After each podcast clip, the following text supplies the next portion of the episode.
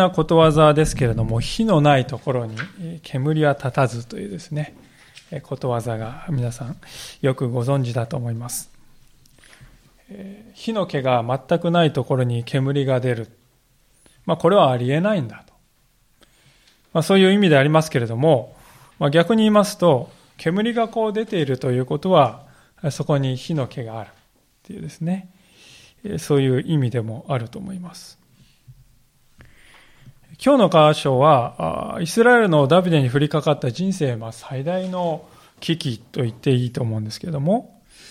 つまり実の息子のアブシャロムから反乱を起こされて、王宮を追われるという、この危機が書かれております。しかし、この反乱というのは一朝一夕でパッとこうね、何もないところからパッと生まれたんじゃなくて、まあ、必ずこう積りつ積もり積もった怒りの日々があったわけです。まあ、火の気がですね、えー、あった。小さな火の気がこうあった。で当然そこから少しずつこう煙もね、えー、上がってたと思うんです。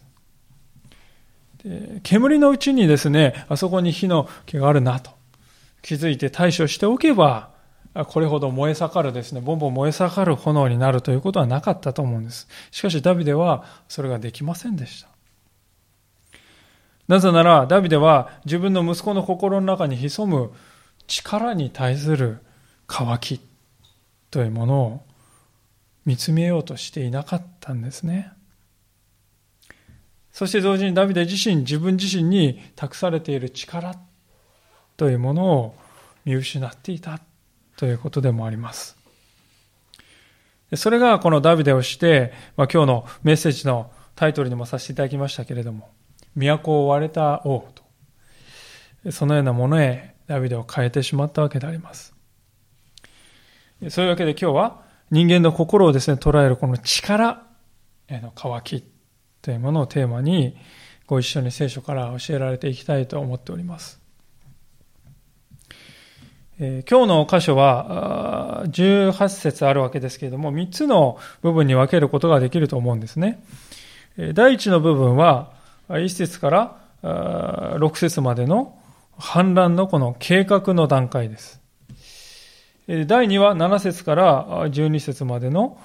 実行の段階。そして第3はそれ以降のダビデへのですね、反応というですね、そういう段階です。で、まず最初に計画段階について見たいと思うんでありますが、この反乱をですね、首謀した人は、まあ、すでに申し上げたように、イスラエルのダビデの息子のアブシャロムという人です。まあ、アブシャロムっていうのはですね、シャロームっていう、シャロームって皆さんいますよね。そのシャロームとアブっていうのは父ですね。だから平和の父っていうですね、そういう名前なんですよ。えー、まあ、平和の父っていう名前をもらっていながらね、えー、実にこう、皮肉なことでありますけれども、このアブシャロムという人は、まあ、ずっとこれまで第二サムエルという書物を学んできた方はよくお分かりだと思いますけれども、いささか悲惨なですね、経験をしております。というのは、自分の実の妹であるタマルをですね、腹違いの兄であり皇太子であったアムノンという人に恥ずかしめ恥ずかしめられたと。しかし、その王家をですね、治めているダビデ王は、それを咎め立てることもせず、正しく裁くこともせず、放っておいてしまった。で、その結果、アブシャラムはですね、本当にこう、一生結婚することもなく、まあ、隠居生活をしなければならなかった妹が不憫でならない。まあ、それを見て、なんとかこれは正義を行わなくてはいけない。復讐しなくてはいけない。ということで、ある日、アムノを暗殺したわけでありますね。まこれはですね、本当に王の激鱗に触れて、彼は国にいられなくなり、3年もの間、国外に逃亡していなければならなかった。ようやく3年経って、ダビデの気持ちも少し和らいできて、エルサレムに戻ることはできたけれども、しかし戻ったら戻ったで、私の顔を見てはならないと言われてしまう。まあ、許されたかと思いきや全然許されてないですね。むしろ疎外感を感じる日々で、感じる日々ですね。でようやくそれからさらに2年経って、ダビデに面会できたわけですが、まあ、5年ぶりにね、親子の再会ですで。しかしそれは何ともぎこちないものでしたね。14章のこの33節最後のところを見ますと、まあ、会ってハグして口づけした書いてあるんですけども。しかし、何ら何ら会話をしたかっていうと何も書いてないですね。えー、まあ、実にこう、ぎこちない形式的なですね、面会だったということがわかるわけであります。アブシャロムにしてみればそもそもの問題は、ね、何かっていうと、家庭内のこういう問題から逃げ続けてきたこの父にあるんじゃないか。その結果、罪が罪として裁かれないで、何事もなかったかのようにうやむやになってしまって、これはおかしいんじゃないかっていうのがね、アブシャロムの思いであります。父、ダビデがちゃんと向き合ってくれなかったことが問題じゃないかと思ってる。でも、一方的に自分が悪いかのように扱われてしまっている。まあ、それにアブシャロムは多分、屈辱感をですね、抱いてたんだと思うんですね。で、それがこう、積もり積もって、今日のですね、えー、一節のような行動になって出てくるわけであります。もう一度お見せしますが、その後、アブシャロムは自分のために戦車と馬、それに自分の前を走る者50人を手に入れまたと。皆さん、あの、戦車って言いますと、今の時代キャタピラがついてね、こう、砲弾があって、ああいう戦車をイメージしますけど、もちろんこの戦車っていうのは、そういうもんじゃありませんで、まあ、この当時の戦車っていうのはこういうものであります。まあ、あの、二頭立ての馬車みたいになってまして、そしてここにですね、箱のような、車付きの箱のようなものがあって、ここに2人か3人ですね、えー、乗りまして、1人がこう、手綱を持って、もう1人がこう弓を持って、もう1人がこう剣を持つなどしてね、そして戦うんですね。で、この馬が突進してきますから、まあ、人間はですね、普通の歩兵はですね、もう突進してくる馬にぶつかったら即死っていうかね、ですから非常に恐るべき兵器ではあります。で、こういうものがですね、エジプトを中心にこの中東でこの時代に強い国は皆持っていたんでありますね。ですからこの戦車っていうのはこの車で、馬っていうのはこの引いている馬を手に入れたということなんです。で、えー、まあ、そういう意味で、あの、すごいものではあるんですけれども、しかし、実はこの戦車というのはですね、平らな土地で、しかも地面が硬いところで、ね、え、は有効だと。そういうものだったんですね。なぜかというと、山はですね、これ登れないです。重いですからね。でスピードも出ないし、かえって遅くなるんですよ。でしかも雨が降ってぐちゃぐちゃになりますと、ここタイヤがね、あの、だあのはまってしまって動かなくなるんです。ですから、えー、案外、えー、使い道がですね、限られているですね、いるわけです。で聖書を見ますと、むしろですから、イスラエルよりもイスラエルのこの敵の国の方が戦車っていうのをよく使ってますね。エジプトとかね。え、脱出したエジプトを出たモーセをですね、エジプトのこのファラオが追いかけていくときに戦車で大軍でね、追いかけていったっていうところが出エジプト記に書いてありますが、まあ、エジプトって平らな国でありますから、戦車っていうのは有効でありますが、イスラエルは皆さん、山であります。基本的に山であります。ですから、ペリシテ人なんかイスラエル人のことをね、の神、イスラエルの神様のこと、あれは山の神って言ってたんですね。我々は平地の神。山の神を彼らを拝んでいる。まあ、そういう見方をしてるんですね。ですから、イスラエルは山ばっかりですから、戦車ってのはあんまり使い道がないわけでありまして、ですから、イスラエルで戦車をわざわざ導入した王様はまだいなかったんですが、しかしアブシャロムは初めてイスラエル人で戦車を手に入れた人ですね。で、そればかりでなく、その前を走る者50人も手に入れたと。まあ、これはあの、武装した歩兵だと思うんですね。ですから、アブシャロムは、他の国の王様のように50人のですね歩兵がいてその後ろ戦車隊がいてその後ろを自分はこう戦車を引きながら道を行くわけですよね。絵になります。他の国の王様のような何て言うかね非常にこう力を持った人に見えるわけですよね。民衆とはですねこういう分かりやすい絵を好むものですよね。あのいかにもこう勇ましくですねえー、こう、非常にこう力ある王様に見えるわけです。で、アブシャムはそういうことをちゃんとこう分かってるんですね。だから無駄に、えー、ただね、空威張りしたいために戦車を導入したわけじゃない。人々が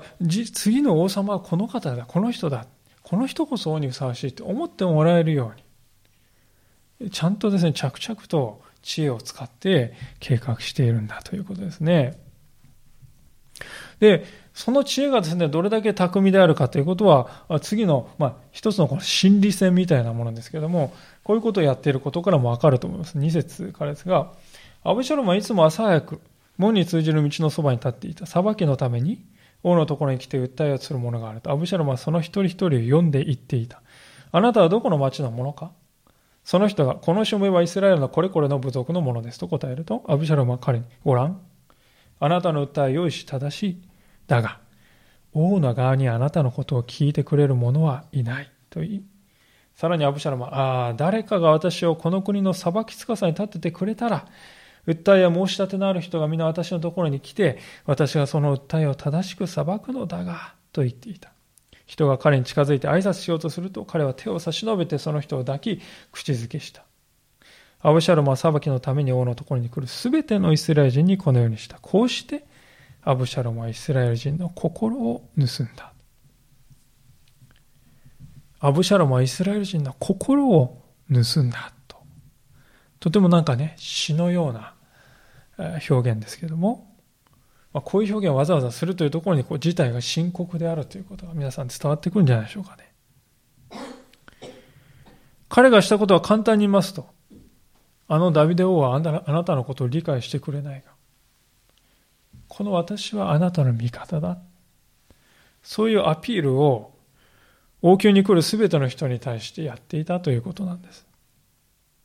まあ、具体的には朝早く起きたって2節に書いてますが、これは皆さん夜明け前のことですよ。太陽が昇る前にも朝早く起きて、王子にもかかわらず、王宮のところに歩いて行って、そこで立って、そして一日中そこにいたわけですよ。王宮に入る人一人も逃すまいとして。この時代の王様っていうのはですね、皆さん、最高裁判所の裁判官を兼ねているわけです。最高裁判官なんです。ですから、王様になるということは、人々の間に、民の間に問題が起こった時に正しくね、裁きをつけられる、そういう人が王様になるんですね。ですから、王宮っていうのはこうガランとして静かなところかというとそうじゃない。人がね、あんまりいないかというとそうじゃなくて、まあ、一日中こうね、問題を抱えた人がやってくるんですよ。王様お裁きをくださいって言ってね。でそこで当然ですけどみんな自分に有利な判決欲しいですよね。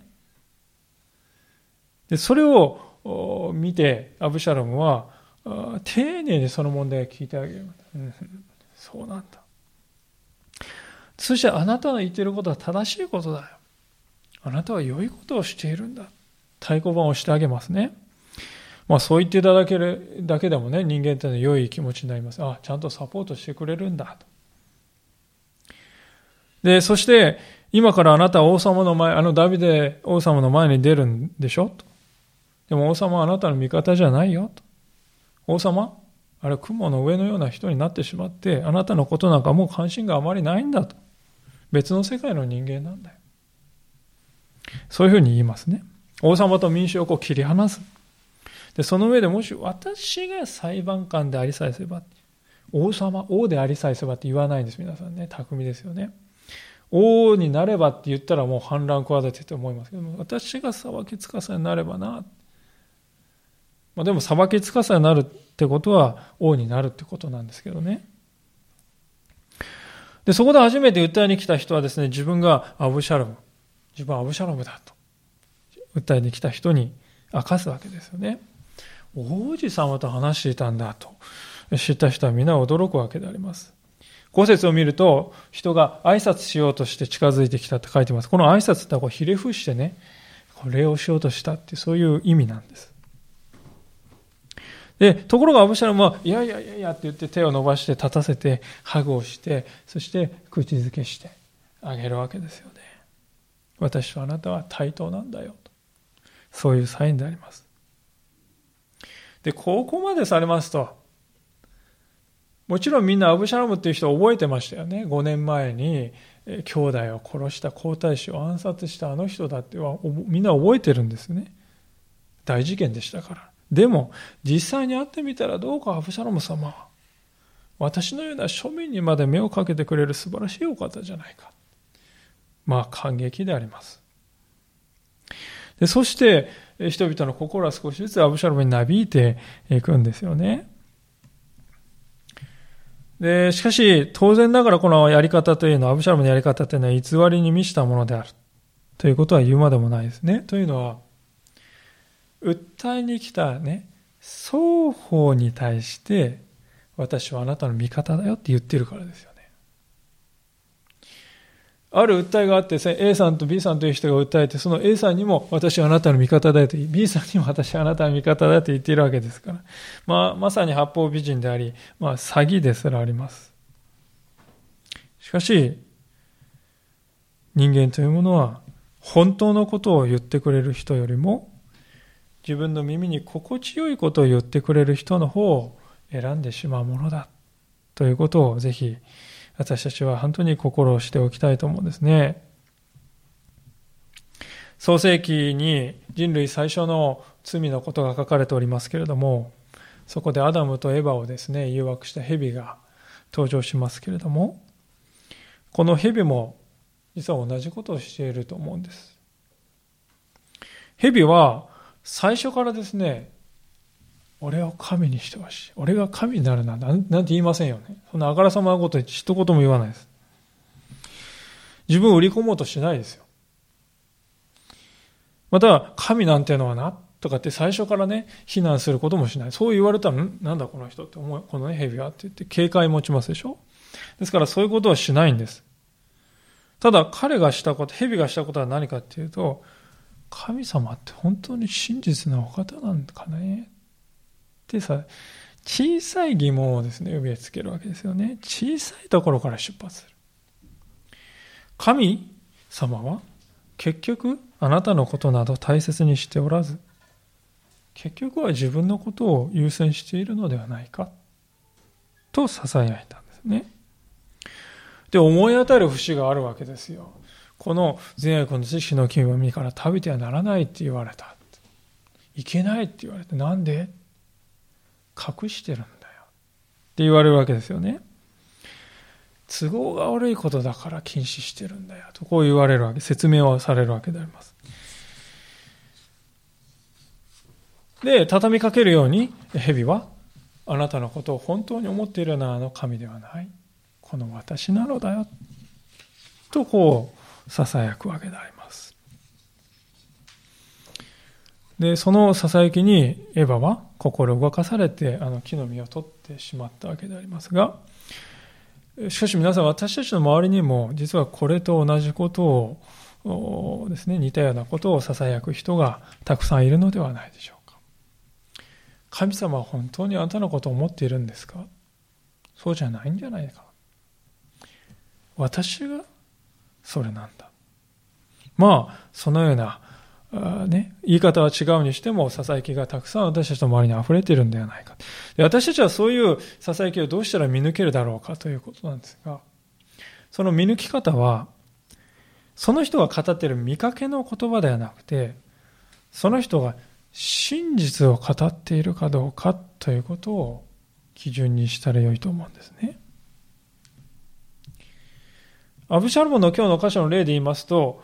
アブシャロムはこう言ってます。王の側にあなたのことを聞いてくれる者はいないって言い切ってますが、これは真実でしょうか？真実ではないわけですね。さらに、アブシャロムのこの行動も不自然であります。王族なんでありますが、その王族でありながら誰彼なしにハグして口づけして回る彼の姿も大げさです。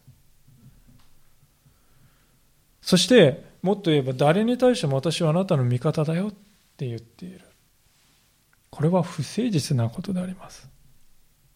そもそも王子たる者が夜明け前から王宮の前に立って何をするつもりなのか。何か意図を持っているんではないか。まあ、こうしたことは少しアブシャロムという人を観察していると分かってくることでありますが、人々はしかし彼を観察しようとはしなかった。むしろ彼の見かけの言葉をそのまま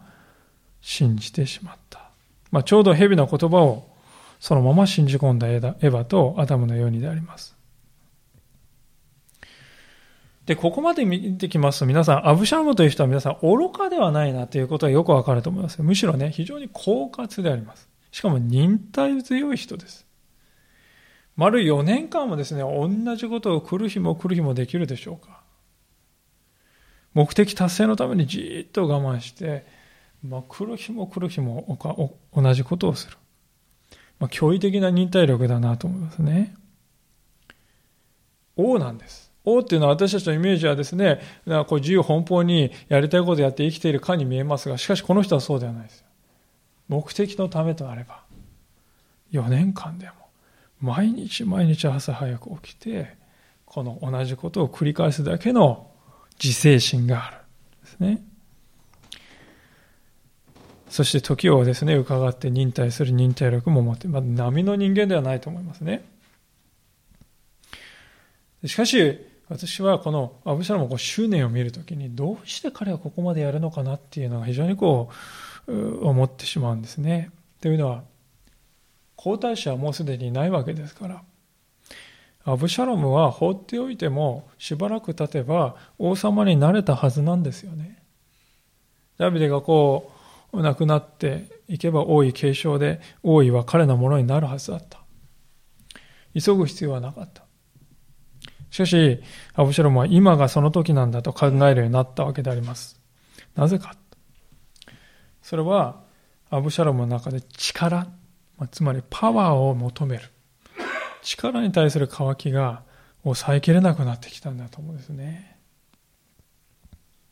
最初に申し上げましたように、アブシャロムという人は悲惨な経験をしてきた人です。力がないから、自分はこんなに苦労してるんだって思ってたと思うんですね。自分に力がないからあの妹を守ってやれなかった。自分に力がないからあんなひどいことをした兄のアムノンに償わせることもできなかった。自分に力がないから3年間も祖国を踏めなかった。自分に力がないから帰っても2年間も軟禁状態のような屈辱を味わわなくてはならなかった。どうしてこんなことになったのか、それは私が力を持っていないからだと結論付けたわけです。じゃあ力を得るためにはどうしたらいいか、今力を持っているあの父ダビデを倒すほかないと考えるようになった。アブシャロムの心の中でこううっせきしていた思いというのは、この時力に対する信仰として爆発しようとしていたわけであります。私たちも、ですからこのアブシャムの姿を見るときに胸に手を当てて、自分自身を顧みなければならないんではないかと、こう思いますね。というのは私たちも気がつかないうちに力というものに植え替えているんではないかと思うからであります。私たちのこの力に対する渇きが一番ね、現れやすいのはどこかというと私たちの家庭ですよね。夫を従わせたい、妻を従わせたい。手っ取り早く子供たちを従わせたい。くどくどと話を聞いて、うんうんと時間をかけて向き合うよりも、手っ取り早くこれをやらせる方が楽だ。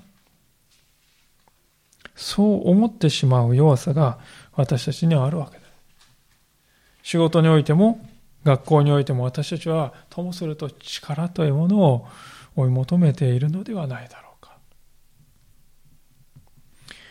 ヘンリー・ナーウェンってですね、えー、神学者ですね、いますけれども、ヘンリー・ナウェンという人がこういうふうに言葉を残しているそうであります。まあ、力を求める私たちの姿をこう記してるんですよね。神を愛するよりも神になる方が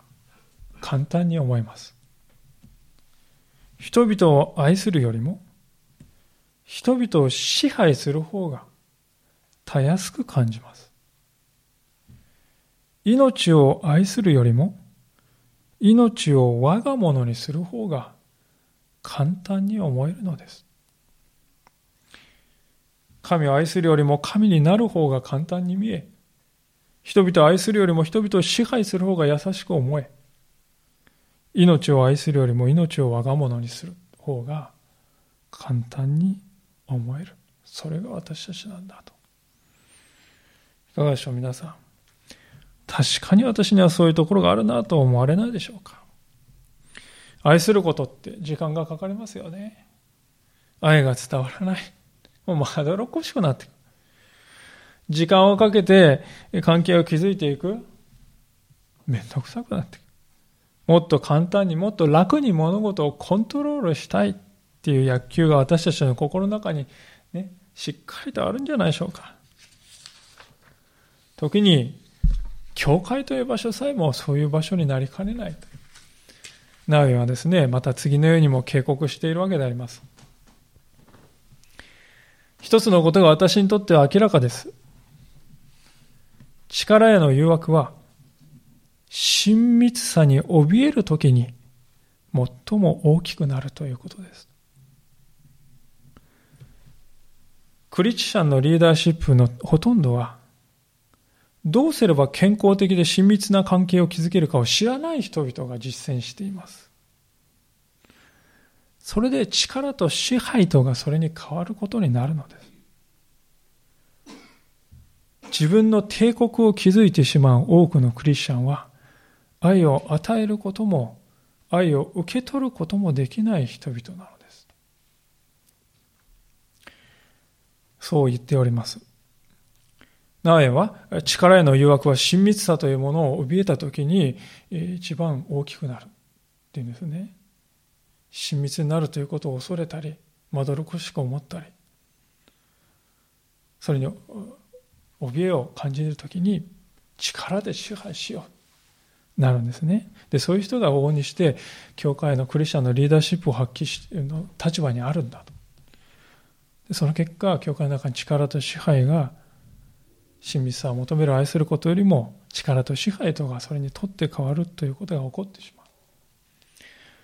そして自分の帝国を築いてしまう。そういう人は愛を与えることも受け取ることもできない人々だ。ナウエはこう言っております。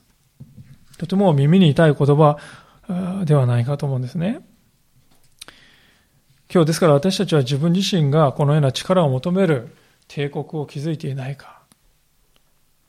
それがどこかに私たちの人生どこにあるのではないか。あるいは自分は今その王になろうとしてはいないか。皆さんの心は神様ではないではない何かによってね、盗まれてはいないか。謙虚に私たちは今日、アブシャロンの姿を見て自分自身を振り返りたいとそう思うのであります。さあ、そういうわけで、この4年間にもわたってですね、驚異的な認定力を発揮したアブシャロムですが、ついに時が来たと判断したようであります。7節からのところですが、それから4年経ってアブシャラム王に言った。私が主に立てた誓願を果たすためにどうか私をヘブロンへ行かせてください。このしもべはアラムのゲシュにいた時に、もし主が私を本当にエルサレムに連れ帰ってくださるなら、私は主に仕えます。と言って誓願を立てたのです。王が、元気で行ってきなさい。と言ったので、彼は立ってヘブロンへ行った。まあ、アブシャロムはこうヘブロンに行かせてほしいとね、王に頼んでおります。で表向きの理由は、昔あのね、兄を殺して逃亡してた時に、もしアブシャラム、あ、もしエルサレムに帰ることができたら、これこれのことをしますと。それで誓いを立ててたんだというんですよね。でその誓いを果たしたいんだと言うんですよ。しかし皆さん、アブシャラムがエルサレムに立ってから何年経ちましたか？もう6年以上経っておりますね。どう考えても誓いを果たすには遅すぎる。それだけね、じゃあなんでヘブロンなのか？これも不可解ですね。実はヘブロンというのは、ダビデが王様になった場所がヘブロンなんですよね。ですから由緒ある町ですよ。で、しかも、そういうところにこう行こうとする。ね。そして、しかもアブシャラムは以前何回これと似たようなことをやっているわけですよね。どこそこに行きたいんですって王様承認してくださいって言って、その直後に兄を暗殺した。前科を持っておりますよ。まあ、その事件からすでに10年ぐらい経ってるんですけれども、洞察力のある人であれば、何か企んでいるなということが気づきそうなものですが、しかしダビデは元気に行ってきなさい。これシャロームっていうんですよね。平安があるように元気で行ってきなさい。まあ皮肉ですよね。非常にシャロームと言って送り出されたね、そのアブシャロームがね、えー、ダビデにね、反旗を翻すんですが、非常に皮肉であります。で、これに気づけなかったダビデ、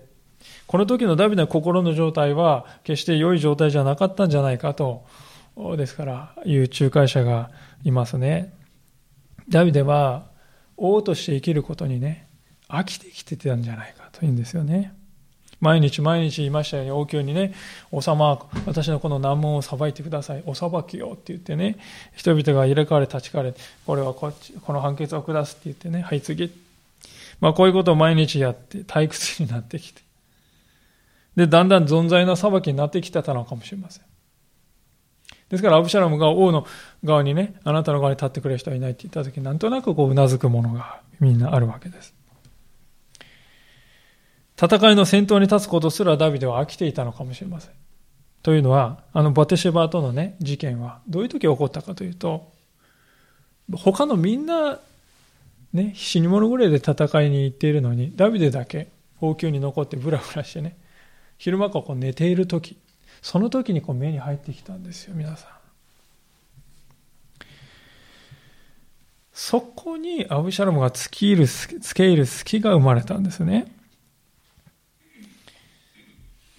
私たちもね、ですから、誘惑に屈するのはどういう時かと言いますと、皆さん私たちは試練の時に誘惑に屈しやすいって思いますよね。思いがちですよね。私たち弱い時に、試練を受けている時に誘惑にね、やってきて、やられやすいって思ってると思うんですでも実際は逆なんですね。むしろ、うまくいっている時や、何の風もない無風状態の時に、時に誘惑というものはやってくる。ですから、私たちにとってとても大事なことは、単調な毎日の中にいかにね、神様の恵みを見出すことができるかということなんですね。そして、単調に思える日々の中で、日々新しい思いで神様にね、と共に歩んでいける。これが本当に私たちのクリスチャンとしての生涯をね、決定づけるものになるんじゃないか。でもそれは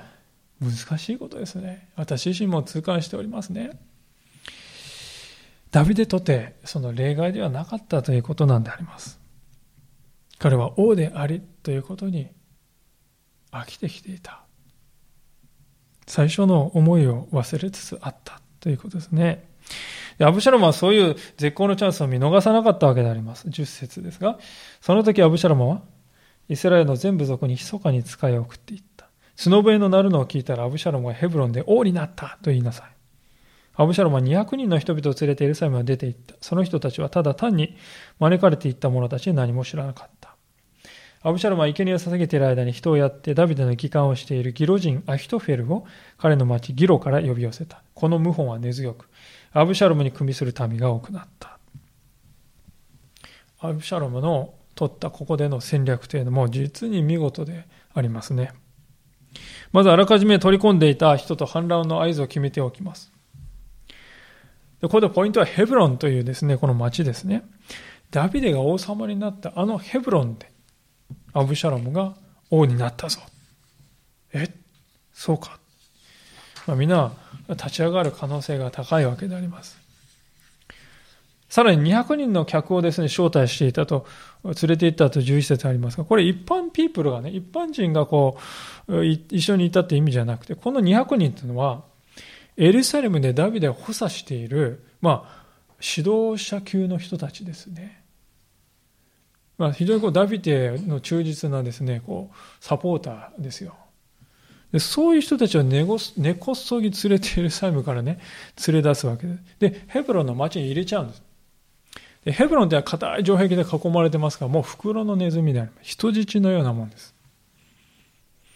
下手にそこで何をするか、ダビデ様こそがなんて言えばですね、もう命が危うくなりますから、もう完全にですね、この200人、ダビデをね、助ける200人はもうこちらのものなんです。アブシャロムはしかも軍師をですね、が必要だということも分かっていましたね。12節にこのギロ人アヒトフェルという人が出てきますが、この人は、もともとはダビデの非常に優秀なアドバイザーであります。信頼の厚い人なんです。でもしかし、以前お話したことはありますけれども、このアヒトフェルという人は実は、あのバテシェバのおじいさんにあたる人だということなんですよね。アヒトフェルにしてみればね、せっかくね、仲睦まじく暮らしていた私は孫娘のね、夫婦に。王であるダビデが来て途方もないですね、苦痛を与えた。その張本人がですね、このダビデですよ。ですからこの一件以降で、この人は本当に王としてふさわしいのだろうかっていつも思ってたと思うんですね。で、アブシャロンはそういうことをよくわかっております。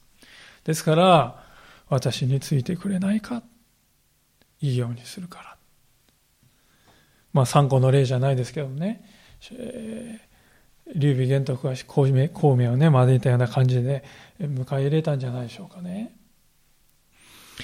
まあ、ヒトフェルもですね、そこまで言われるならと言って、そしてダビデ、あれはちょっとおかしいって思いがありましたからね。まあ、そこで軍師になって、この人はもうとにかく非常に優秀な人であります。16章の23節を見ると、アフィトフェルの助言は、神の言葉のようであったって書いてるんですよね。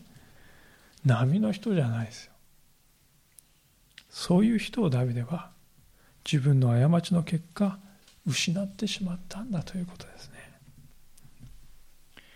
聖書はまたしてもダビデは自分の罪を借り罪の刈り取りをここで知らない知らさせられなければならなかった。そう語っているわけです。実際、ヒトフェルはですね、計りごと次々と繰り出して、もうダビデがあと一歩のところでね、追い込まれるところまで行くんですよね。このアヒトフェルの知恵ですよ。そのアヒトフェルがアブシャロムに寝返ったのも、元はといえばダビデのバテシバとの罪が原因です。罪というものはですから、これだけ長きにわたって影響を及ぼす。他の人に分かる前、これ私だけのことだ、そうではない。必ず周りにまで影響を及ぼして刈り取らなくてはならない。影響が出てくるんだということを私たちはしっかり心に留めたいと思います。さあこうしてアブシャロム企みは見事に成功いたしました。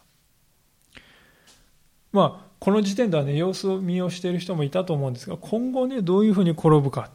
それによってもう雪崩を打ってアブシャロムになびきかねない。そんな危険な状況ですがそういう状況がアブシャダビデに知らされた時に彼はどうしたでしょうか ?14 節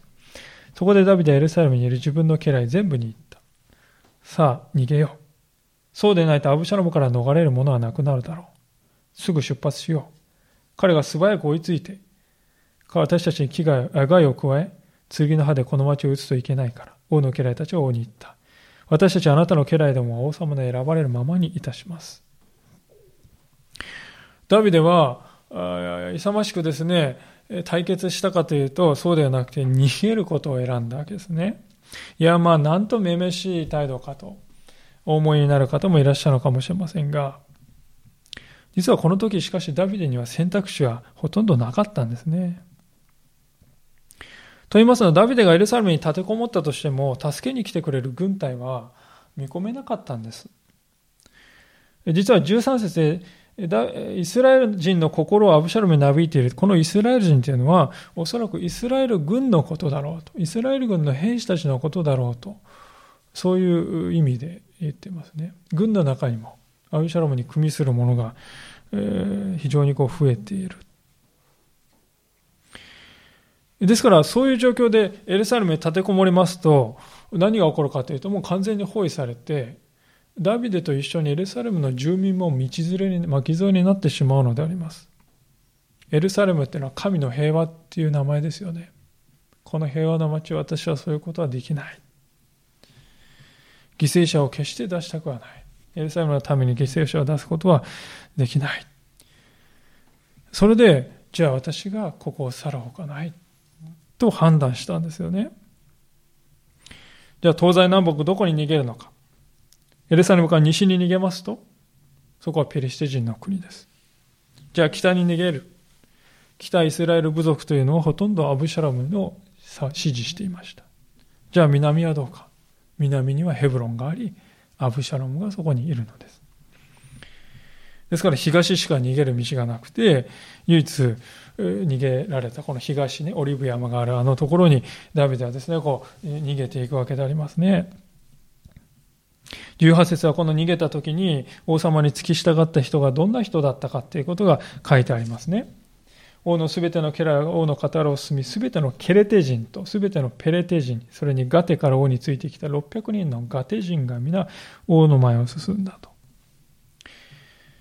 ケレテ人とかペレテ人とかガテ人とは皆外人であります。外国人です。イスラエル人じゃない外国人がダビデに付き添っているんですね。皆さん、落ち目ですよ。都落ちした王ですよ。もう今状況を見ると日の出の勢いでのし上がっているアブシャロムについた方がね、今後得なんじゃないかって思ったって不思議ではないところなのに、彼らは外国人なのにわざわざダビデに付き添うんですね。私はこの姿を見るとき、ダビデという人のですね、真実さを見るように思います。この人を最後まで支えたいんだ。たとえ私の命が危うくなっても、そう思わせるだけの人間的な魅力がダビデにはまだあったということですね。私はその真髄はダビデが神様の前に真実に生きようとしていたということにあると思うんですね。確かにバテシェバと信じがたい罪を犯したダビデです。その後の家庭内の対処も間違い続けていたダビデです。ですから家庭人としてダビデを見るとどうどうもね、どう考えても合格とは言えないと思うんですよ。でも、それでもダビデが神様の前に真実に生きようとし続けている。それは万人も、万人が認めるところだったんですね。そして何より大切なことは、ダビデが力を求めたことは一度もなかったということですよ。この時代の中東っていうのはもう力ですよね。力が全てというあれですよ。もう力こそが正義っていうですね、そういう時代です。もう戦国時代だよね。もうそういう時代にダビデは自分から力を求めたことが一度もない。まあ、それはですね、イスラエル人以上に外国人にとって非常に意外で、なんだこの人はと。ですから、その結果、神様のことを知らなかったはずの外国人が、むしろダビデのこの力に対する無欲さというものを見て、この人ならと言って心底を従いたいと思った、思わせるだけのものを彼は持っていた。彼は力の虜になってしまったアブシャロムにはなびかないで、力に対して無欲であったダビデに従い続けた。皆さん、危機というものは、真の友は誰かということを明らかにするわけであります。そして危機というものはその人の本当のこの姿というものをあぶり出すものだということでありますね。でこれはこの危機においてですね、危機を知ったダビデが非常に素早く行動しているということを見ても明らかだと思うんです。自分の子供のトラブルは5年間もですね、何も有効な手を打てずに放置してしまったんですけれども、このところでは皆さんどうですか？反乱が起こりました。何？もう立ちどころにぐっとですね、えー、決断してエルサレムの住民を巻き込むことはできない。私が離れるほかない。って言って瞬時に決断を下してさあ行こう。それ以外に民に犠牲を話す出さずに自分も生きる道はないと瞬時に悟っていますね。ダビデが10人のそばめを王宮に残したということも、これは実は置き去りにしてね、ひどい仕打ちだっていう思うかもしれませんが、そうじゃないですね。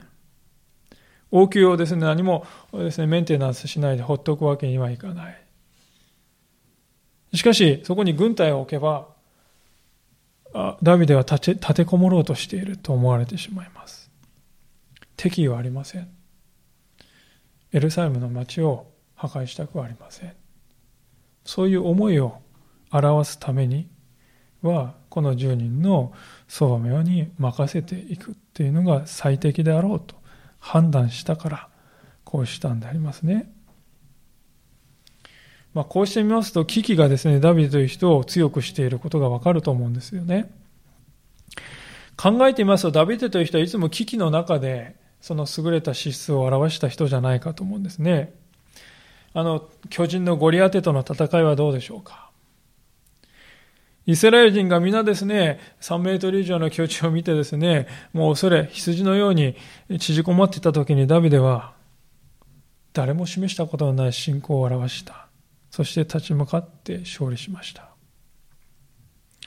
さらにサウルに命を狙われて、あと一歩で囚われて殺されそうになっているような、そんな時でも、ダビデはサウルを敬い続けていました。サウルの命を尊重し続けていました。今、実の息子に命を狙われて王宮を去らなくてはならない。もう屈辱以外は何でもないですけれども、この時にダビデの信仰は再び燃え上がってきたわけですよね。神様に対する真実に私はどこまでも立ち続けたい。